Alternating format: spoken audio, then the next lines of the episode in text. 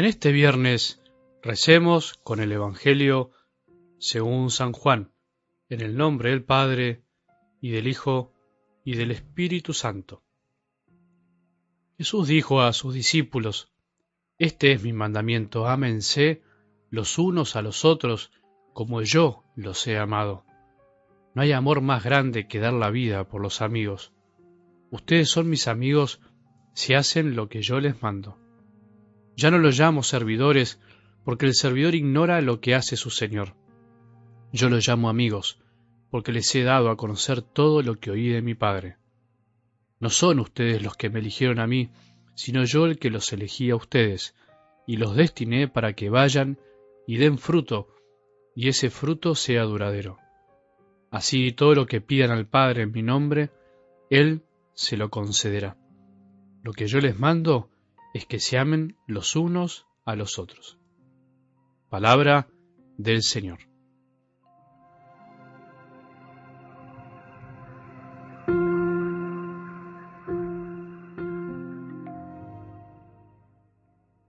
La palabra de Dios de hoy te resonará a la del domingo. Por ahí estarás pensando, es el mismo Evangelio, pero no. Parece, tiene palabras similares, expresiones parecidas, pero no, no es el mismo. Como dijimos ayer, la palabra es un organismo vivo y por estar vivo también se desarrolla tanto, si lo pensamos, cuando lo escribieron, en el sentido que los evangelistas fueron elaborando los textos, dándole su forma, su contenido y su sentido. Por lo tanto, fueron creciendo y desarrollándose, como en su interpretación, ya que la Iglesia y cada uno de nosotros los que la formamos, los que escuchamos la palabra, vamos comprendiendo y aceptando también progresiva y lentamente sus enseñanzas. Por lo tanto, la vida de la palabra de Dios en nuestros corazones va creciendo y desarrollándose. No quiero aburrirte con estos temas, pero creo que es importante para seguir profundizando, para no ser superficiales al escuchar, para no pensar que ya lo sabemos todo, para no desfallecer en el intento de crecer en nuestra fe. Nunca debemos olvidar que la comprensión y los efectos de esa comprensión en nuestras almas crecen de a poquito, como lo hace un niño en el vientre de su madre, como lo hicimos vos y yo, y por supuesto sigue creciendo y desarrollándose a lo largo de toda la vida, en sus diferentes etapas, hasta que nos toque estar frente al Señor. Hoy podríamos decir otra vez el mandamiento del amor, otra vez la palabra amor, aparece en algo del Evangelio. Otra vez aparece Jesús que nos pide y nos manda a amar como Él ama. Parece mucho, parece imposible, parece una utopía si no sabemos interpretarla. Siempre recuerdo hace muchos años cuando se despertó en mí el llamado a ser sacerdote, cuando todavía de algún modo me escapaba un poco de este llamado, un día de semana fui a misa y escuché este Evangelio. Como nos pasa muchas veces salir a misa después de escuchar el Evangelio, por lo menos me pasaba a mí, me acuerdo que me preparé entusiasmado a esperar con ansias qué iba a decir el sacerdote en el sermón. Siempre quería escuchar, a ver qué enseñanza me daba. Eso me pasaba en esa época hoy, por estar del otro lado, ya no me pasa tanto, al contrario, pienso que muchos esperan algo grande de nosotros, los sacerdotes, y justamente uno nunca llega a colmar siempre las expectativas de los que escuchan, es muy difícil. Pero bueno, ese es otro tema. Y además, no hay que esperar colmar expectativas, sino hay que hablar de Jesús, como Él quiere que hablemos.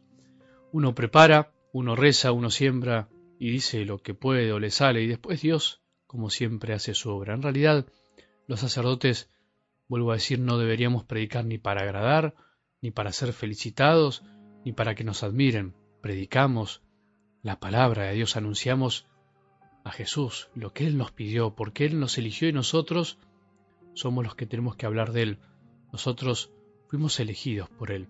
Pero bueno, creo que me desvío un poco de tema. Quería decir que apenas el sacerdote empezó a predicar, dijo lo siguiente, no me olvido más, esto es una utopía, esto es imposible.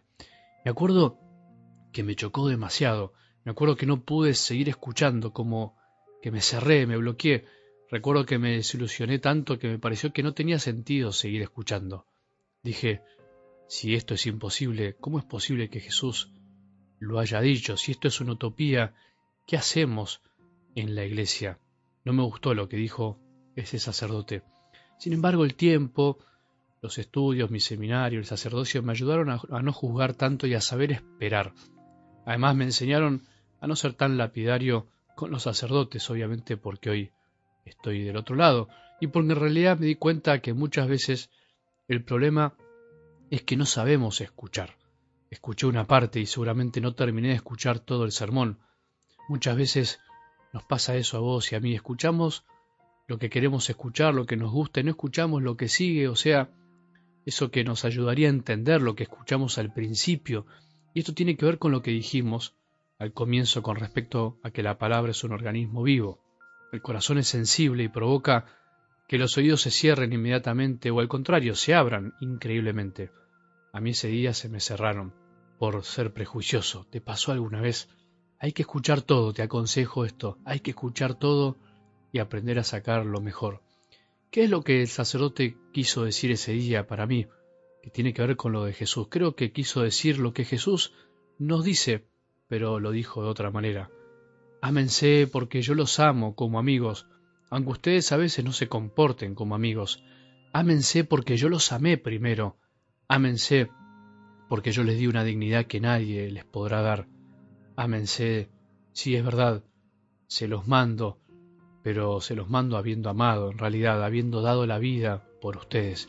Esto es imposible y es una utopía si nos hubiese mandado alguien esto que no lo haya vivido antes. Esto sería una locura si pensáramos que amar así puede salir espontáneamente de nuestro corazón.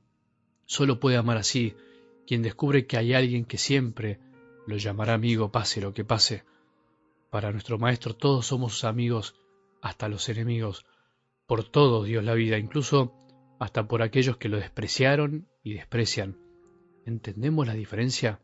Para Jesús somos sus amigos, aunque no nos comportemos como amigos. Para Jesús no hay mayor amor que dar la vida por los amigos, o sea, por todos. Nosotros daríamos la vida solo por los que nos consideran amigos, por los que queremos como amigos. Amar con el amor de Jesús es, por empezar, no tratar a nadie como enemigo, aunque los que sean enemigos nos traten como tales, porque Él no nos trató como enemigos, a los que lo trataron como enemigos, sino que los trató siempre como amigos. Y los amigos de mi amigo son mis amigos, como se dice. Solo podemos dar frutos en serio en esta vida, frutos que perduren si reconocemos que para Él siempre seremos amados, pase lo que pase, y si al mismo tiempo empezamos a levantar la mirada y dejarnos de ver y crear enemigos por todos lados, aunque los haya, aunque existan. Esto es posible, te lo aseguro. No es una utopía, es cristianismo puro, cristianismo en serio. Que tengamos un buen día y que la bendición de Dios, que es Padre misericordioso, Hijo y Espíritu Santo, descienda sobre nuestros corazones y permanezca para siempre.